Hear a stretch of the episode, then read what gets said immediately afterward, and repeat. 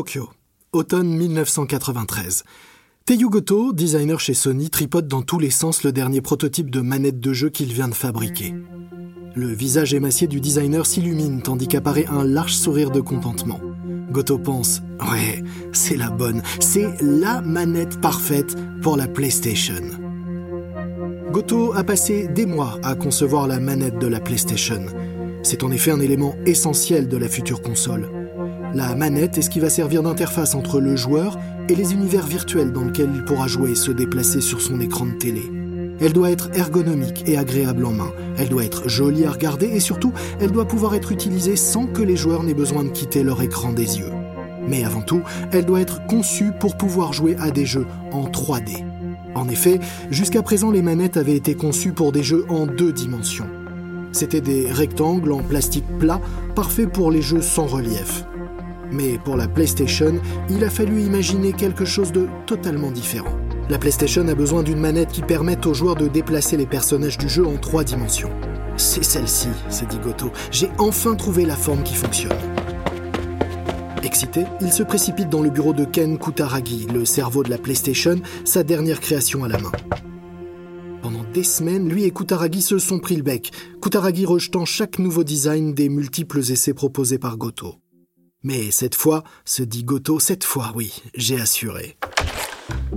Kutaragi a pourtant l'air perplexe lorsque Goto lui tend le prototype en mousse. Il ne s'attendait pas à ça.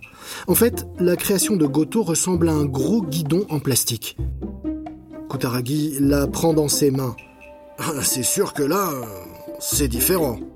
Son petit doigt et son annulaire s'enroulent instinctivement autour des poignets pour tenir le modèle par en dessous, ce qui permet à son majeur et à son index d'atteindre confortablement les quatre boutons situés en haut de la manette. Ces boutons permettront aux joueurs de déplacer les personnages dans les trois dimensions.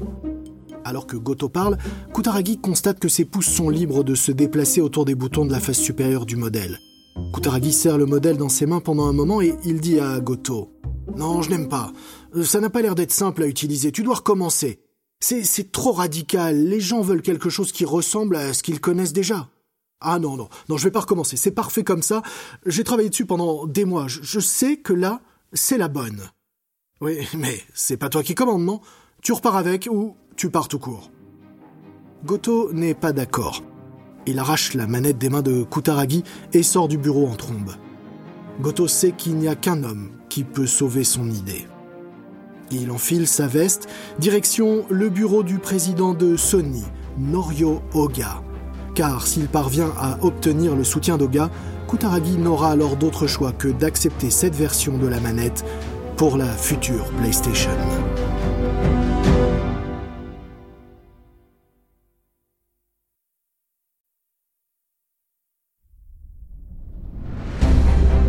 Vous écoutez Guerre de business de Wandery. Je suis Guillaume.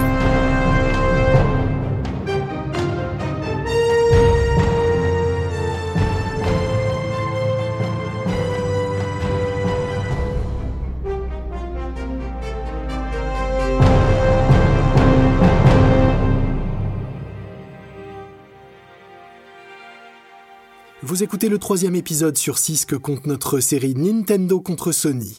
Voici Offensive de charme. Depuis son lancement, le projet PlayStation est en danger. Son principal problème Ken Kutaragi lui-même. Cela fait des années que l'ingénieur à l'origine de la PlayStation se montre dur et intransigeant dès qu'il s'agit de son bébé. Un caractère qui chez Sony en a contrarié plus d'un. Dans les couloirs, on ne compte plus ceux qui seraient ravis de le voir échouer lui et sa précieuse console. Même parmi les plus loyaux employés de Sony, certains rêvent de lui mettre des bâtons dans les roues. Des personnes qui ne supportent pas l'idée que Sony se lance dans les jeux vidéo. Car à cette époque, Sony tire sa réputation des produits électroniques grand public de qualité que la marque fabrique. Les consoles, elles, sont considérées comme des jouets pour enfants, indignes de la réputation de la marque. Pour ceux qui, chez Sony, croient en la PlayStation, il devient donc évident que si la console veut avoir une chance de survivre, il faut extraire ses équipes du cadre rigide de l'entreprise et lui donner sa chance ailleurs. Or, Oga, le président de Sony, sait exactement où la PlayStation pourrait s'épanouir. Chez Epic Records, la maison de disques de Sony. Contrairement au siège social de Sony, le bureau d'Epic Records à Tokyo respire la joie et la bonne humeur. C'est un endroit où les employés terminent souvent tôt pour pouvoir aller à un match de foot ou faire la fête avec les musiciens dont ils s'occupent. Oga sait aussi que Shigeo Maruyama, le patron de Sony Music, à la fois décontracté et avant-gardiste, sera un allié naturel pour Kutaragi. Comme Kutaragi, Maruyama est convaincu qu'un jour les jeux vidéo deviendront une menace sérieuse pour l'industrie musicale. Pour se préparer à cette menace, Maruyama a créé dès 1987 une branche d'édition de jeux vidéo au sein d'Epic Records. Ses supérieurs chez Sony n'étaient pas pour, mais Maruyama s'en moquait. Il n'allait pas se reposer sur ses lauriers alors que le futur était en marche. Cependant, on ne peut pas dire qu'Epic Records se soit distingué sur le marché du jeu vidéo avec une succession de sorties de seconde zone qui n'étaient que de pâles imitations de jeux populaires.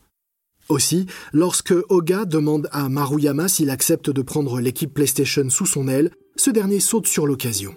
Il dit à Oga la PlayStation est une idée fantastique. Il est temps qu'on crée des consoles de jeux vidéo. C'est plus logique que de créer des jeux pour les machines des autres. Nous sommes Sony après tout. C'est à nous de prendre des initiatives. Quelques jours plus tard, l'équipe PlayStation arrive dans les bureaux d'Epic Records avec un prototype de la PlayStation. Kutaragi observe nerveusement les employés qui transportent l'énorme machine. Doucement, doucement, la secouez pas, hein Car à ce stade, c'est encore un peu brouillon. La PlayStation est en réalité une tour d'un mètre 90 dans laquelle des centaines de puces et de circuits imprimés sont reliés par des câbles. Aussi encombrante que soit cette pile d'électronique, elle est capable de produire les graphismes en 3D que Kutaragi a toujours promis. Lorsque l'équipe de la PlayStation met la machine en marche, leurs collègues d'Epic Records sont stupéfaits par la qualité des effets visuels.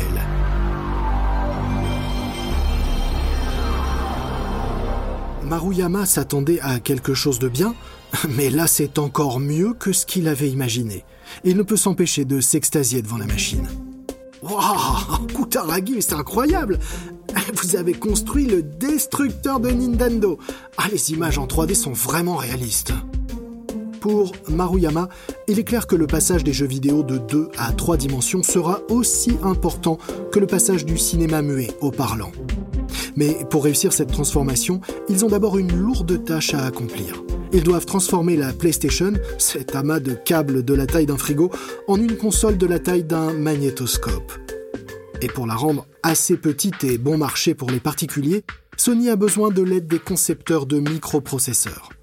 Kutaragi se met donc en quête d'une société de conception de puces. Il demande aux entreprises si elles sont capables de condenser les composants de l'énorme prototype de PlayStation sur une seule puce, à peine plus grande qu'un timbre-poste. À chaque fois, on lui dit que c'est pas possible. Une seule entreprise de la Silicon Valley accepte de relever le défi. Pendant ce temps, à Tokyo, l'équipe de la PlayStation est toujours en désaccord sur le design de la manette de la console. Vous vous souvenez que nous avons commencé cet épisode avec le débat animé entre Teiyu Goto et Kutaragi sur la forme de la manette. Le design de Goto est radical. C'est une manette en forme de guidon qui rompt avec la tradition. Mais Kutaragi insiste sur le fait que la manette doit être familière aux joueurs et reprendre la forme en plastique plat des manettes qui existent déjà. Après que Kutaragi a rejeté le projet de Goto, ce dernier a donc décidé d'aller défendre son prototype au plus haut niveau, dans le bureau de Norio Oga, le président de Sony. Goto réussit à décrocher une rapide entrevue avec Oga à son bureau. Lorsque Goto entre, Oga est assis derrière son bureau géant en acajou, flanqué de bambous japonais en pot. Monsieur Goto, je vois que vous voulez me montrer quelque chose. Euh, oui, c'est vrai, c'est mon projet de manette pour la PlayStation. Goto fouille dans son sac, sort son prototype de manette et le pose sur le bureau. Lorsque Oga voit le modèle du designer, ses yeux s'illuminent. Monsieur Goto, c'est plutôt bon. C'est très Sony, j'aime beaucoup. Goto rebondit immédiatement. Je suis heureux que vous soyez d'accord, monsieur Oga, car monsieur Kutaragi l'a rejeté. Il veut quelque chose de semblable aux manettes qui existent déjà. Oh, vraiment, je vais m'en occuper. Quelques heures plus tard, Kutaragi reçoit un appel de Oga. Monsieur Kutaragi, je viens de voir le prototype de Monsieur Goto pour la manette de notre PlayStation. Personnellement, je trouve que c'est très bien, mais j'ai entendu dire que vous, vous n'en vouliez pas? Oui, c'est vrai. C'est trop différent des manettes de jeu auxquelles les gens sont habitués. Les joueurs vont être troublés. C'est insensé, écoutez, ce design est simple d'utilisation. J'aimerais que vous arrêtiez de discuter et que vous gardiez cette forme. En fait, non, c'est même un ordre. Kutaragi n'a pas le choix. Il accepte donc la manette conçue par Goto, une manette qui deviendra bientôt iconique. Kutaragi ne changera d'avis qu'après avoir vu les nombreux éloges reçus par le design de Goto après le lancement la PlayStation. Mais ce n'est pas encore pour tout de suite. La bataille de Kutaragi pour la manette n'est pas tout à fait terminée. Peu après s'être vu imposer la manette de Goto, Kutaragi la présente à l'équipe américaine de Sony Computer Entertainment les Américains, ils n'aiment pas du tout. Bernie Stolar, dirigeant de Sony US, explique le problème à Kutaragi. Kutaragi, c'est trop petit. Il faut que la manette soit plus grosse. Kutaragi essaye de retenir sa colère, mais finalement il explose. Il n'y a aucune chance pour que nous fassions cela. Écoutez, cette manette convient aux Japonais, mais les Américains ont de plus grandes mains et il nous faut une manette plus grande pour les États-Unis. Vous, vous comprenez? Kutaragi regarde Stolar pendant un moment. Il lance ensuite un défi surprenant à son collègue américain. Écoutez, voilà ce que je vais faire. On va faire un bras de fer pour ça. Celui qui gagne obtient ce qu'il veut. Quoi? Oui, oui, on fait un bras de fer. Si vous n'acceptez pas ce défi, alors pour moi, le débat est clos. vous êtes fou, mais... D'accord. Les deux cadres retirent leurs vestes de costume, retroussent leurs manches de chemise et font de la place sur la table. Oui, ils vont vraiment le faire. D'autres membres de l'équipe américaine se rassemblent autour d'eux. Les deux hommes s'assoient, se penchent sur la table, se mettent en position. Il ne faut pas longtemps à Kutaragi pour réaliser qu'il a sous-estimé la force de Stolar. Le bras de Kutaragi commence à faiblir, puis Stolar se lève de sa chaise, victorieux. Haha Agrandissez cette manette de 10% Mais malgré toutes les batailles qu'il a dû livrer pour la manette, Kutaragi sait que c'est le dernier de ses problèmes. Le projet PlayStation présente une faiblesse flagrante. Une faiblesse qui menace tout. Les jeux. Ou plutôt l'absence de jeux. Sony ne dispose pas de ses propres équipes de développement de jeux capables d'égaler la production des studios de Nintendo. Si Sony veut réussir dans le domaine des jeux vidéo, la société aura besoin du soutien des éditeurs. Parce que, sans leur soutien, la PlayStation sera mornée.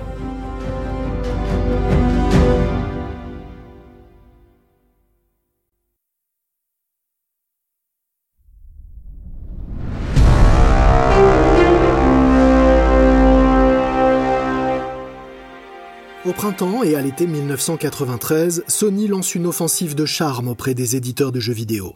Pendant des mois, Kutaragi et son équipe font le tour du Japon pour tenter de convaincre une industrie du jeu sceptique. Mais à chaque fois, ils reçoivent la même réponse. Vendez 3 millions de PlayStation dans le monde et nous pourrons faire des jeux pour votre console.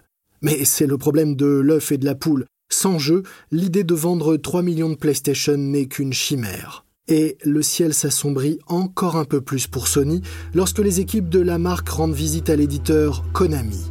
Konami est une entreprise de Tokyo, à l'origine de nombreux succès en matière de jeux vidéo. C'est Konami qui est à l'origine du jeu Frogger, un classique des salles d'arcade dans lequel on fait traverser la route à des grenouilles. Ou encore de Castlevania sur le thème des vampires. et du jeu d'action à 4 joueurs, les Tortues Ninja. Kutaragi passe près d'une heure à vanter tous les avantages de la PlayStation au directeur général de Konami, Kazumi Kitao. Mais Kitao est un vétéran du secteur. Il n'est pas convaincu par les promesses farfelues de Kutaragi concernant les animations 3D de la console.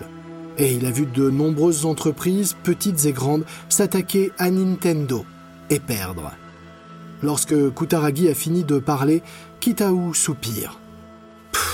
Monsieur Kutaragi, Nous avons besoin que la PlayStation soit d'abord un succès avant de penser à créer des jeux pour elle. Kutaragi s'y attendait. Après tout, on lui a déjà tenu plusieurs fois le même discours ces derniers mois. Mais ce que Kitao ajoute ensuite le choque. Vraiment. Monsieur Kutaragi, je vais vous donner un conseil. Chez Konami, nous avons traversé exactement la même chose que vous. Nous allions nous aussi sortir une console de jeu. Nous avions construit des prototypes, rédigé des business plans. Je peux vous assurer que nous avions étudié le marché des consoles sous tous les angles. Et vous savez quelle conclusion nous en avions tiré? Qu'il ne fallait surtout pas le faire. Que Nintendo allait gagner et que nous, nous risquions de perdre beaucoup d'argent. Alors, bonne chance à vous parce que, croyez-moi, vous en aurez besoin. Kutaragi quitte Konami sous le choc.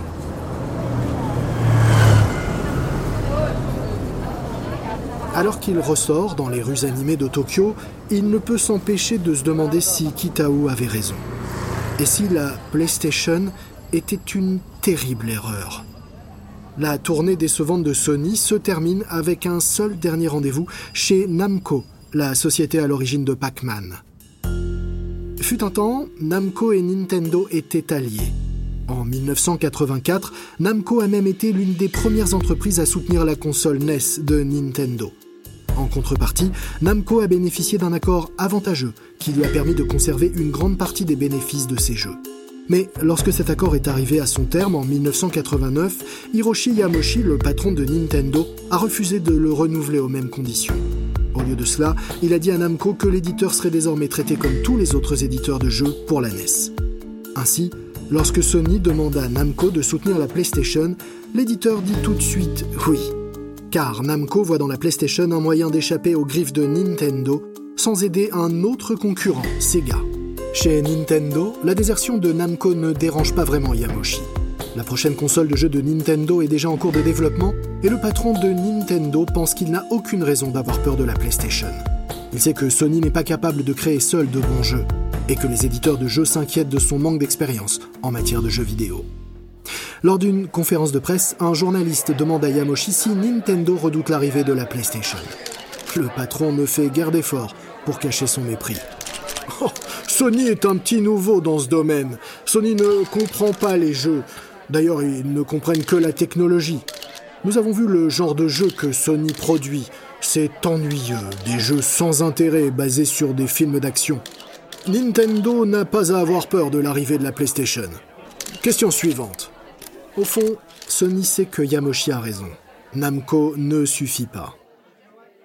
Sony a besoin du soutien de toute l'industrie du jeu, et vite. Si les éditeurs ne se mobilisent pas rapidement, il n'y aura pratiquement aucun jeu prêt à temps pour le lancement de la PlayStation. Et le temps commence à manquer. Sony doit faire quelque chose. Quelque chose de fort. Tokyo, octobre 1993. Ken Kutaragi observe le public qui patiente dans l'auditorium situé au cœur du siège de Sony. 300 représentants des plus grandes entreprises japonaises du jeu vidéo sont là pour une seule chose, une démonstration de ce que peut réellement faire la PlayStation. C'est LE moment décisif pour la console de Sony.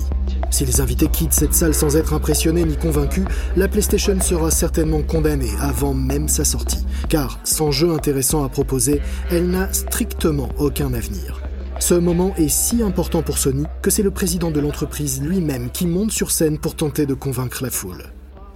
Bonjour tout le monde, merci d'être ici aujourd'hui. Je suis Norio Oga, le président de Sony, et je suis ici pour vous dire que Sony est totalement engagé dans les jeux vidéo et dans la réussite de la PlayStation. Mais nous avons besoin de vous, nous avons besoin du soutien des créateurs de jeux comme vous pour réussir. La foule écoute sans émotion. Il faudra plus qu'un grand patron âgé d'une soixantaine d'années pour convaincre ce public exigeant. Ce que les invités veulent vraiment voir, ce sont les six prototypes de PlayStation actuellement cachés sous des draps blancs. Alors Koga quitte la scène sous des applaudissements polis mais sans enthousiasme, Kutaragi se précipite vers les prototypes de PlayStation et retire les draps. Il se tourne ensuite vers le public. S'il vous plaît, approchez et venez voir ce que la PlayStation de Sony peut faire. Les développeurs de jeux quittent leur siège et se pressent autour des PlayStation et des écrans auxquels elles sont connectées. L'équipe de Sony allume ensuite les consoles. Les écrans restent noirs, alors qu'une bande sonore inquiétante commence. Puis, de l'obscurité des écrans émerge un grand Tyrannosaurus Rex en trois dimensions. Il marche directement vers les spectateurs, qui peuvent clairement distinguer les détails des écailles de sa peau et voir le jaune de ses yeux bien en face. Il y a un moment de stupéfaction, suivi par de l'émerveillement. Et c'est alors que manette en main, les développeurs commencent à jouer. Ils appuient sur les commandes de direction et le dinosaure se met immédiatement en mouvement, gauche, puis droite, vers l'arrière, puis vers l'avant. Une autre pression sur un bouton permet de lui faire ouvrir la mâchoire, révélant une bouche emplie de dents acérées comme des rasoirs. D'autres boutons permettent de modifier le point de vue, permettant au public d'observer le reptile virtuel de Sony sous tous les angles. Les développeurs ont du mal à croire ce qu'ils voient. Les capacités graphiques 3D de la PlayStation sont vraiment à la hauteur des promesses de Kutaragi. Sauf que personne dans la salle ne pensait qu'il serait capable de les tenir.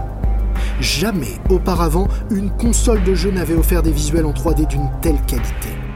La PlayStation semble même capable de rivaliser avec les machines de jeux d'arcade technologiquement les plus avancées. De retour dans leurs bureaux respectifs, les développeurs racontent immédiatement à leurs collègues ce qu'ils ont vu ce matin-là. Le lendemain, les téléphones de Sony Computer Entertainment n'arrêtent pas de sonner. Les éditeurs de jeux vidéo appellent les uns après les autres pour demander des détails sur la PlayStation et son modèle économique. Et l'offre commerciale de Sony s'avère tout aussi séduisante que son T-Rex numérique. L'offre faite par les commerciaux de Sony aux éditeurs de jeux vidéo est la suivante. Oui, monsieur, la fabrication des jeux PlayStation sera moins chère car les CD sont moins chers et plus rapides à produire que les cartouches. La production d'un CD ne vous coûtera que 6 dollars contre 30 dollars pour fabriquer une cartouche de jeu Nintendo. Cette différence, CD contre cartouche, sera finalement déterminante, bien que ce commercial ne le sache pas encore. Avec les CD, il est aussi possible de fabriquer en deux semaines de nouvelles copies à mettre en vente. Avec les cartouches, il faut compter 2 à 3 mois. La stratégie des commerciaux de Sony pour séduire les éditeurs de jeux ne s'arrête pas là. Oui, monsieur, oui, monsieur. Nous, facturons également des frais par jeu vendu inférieurs à ceux de Nintendo et nous constituons une bibliothèque de code qui épargneront des mois de travail à vos équipes. Pour compléter ce discours, le représentant de Sony explique aux éditeurs que la PlayStation sera destinée aux jeunes adultes et non aux enfants. Oui, nous voulons conquérir les jeunes adultes, ceux qui ont grandi en jouant aux jeux vidéo dans les années 80. Ils ont plus d'argent à dépenser que les enfants, mais ce public n'est pas intéressé par les jeux mignons et les dessins animés. Il veut des jeux d'adultes. C'est pourquoi, contrairement à Nintendo, nous n'insisterons pas sur le caractère familial de nos jeux.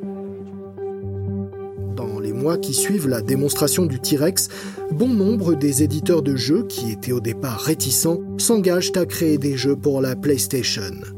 Le principal danger qui pesait sur la PlayStation a été écarté. Maintenant que la PlayStation dispose des jeux dont elle avait si désespérément besoin, Sony est prêt à engager le combat. Sony annonce que son assaut sur le marché des jeux vidéo débutera en décembre 1994 lorsque la PlayStation arrivera dans les magasins japonais. Pourtant, Hiroshi Yamoshi de Nintendo ne se sent toujours pas menacé. Lorsqu'un journaliste lui demande si Nintendo s'inquiète désormais de l'arrivée de la PlayStation, Yamoshi rigole. Oh non, non, je m'inquiète pas, non, Sony va échouer. C'est simple d'avoir un grand nombre de mauvais jeux. Atari avait beaucoup de mauvais jeux pour sa console et regardez ce qui s'est passé pour eux. Ce que les joueurs veulent, ce sont des jeux de qualité et personne ne fait ça mieux que Nintendo. D'ici l'été 1995, je pense que la PlayStation aura été oubliée. Le lendemain matin, le directeur de la publicité de Sony Computer Entertainment découvre dans la presse les commentaires de Yamoshi. Enragé, il chiffonne le journal, le jette à travers le bureau et crie Non mais quel homme arrogant On va lui montrer Mais avant de rattraper Nintendo, Sony doit d'abord dépasser un autre constructeur de consoles alors très populaire, Sega.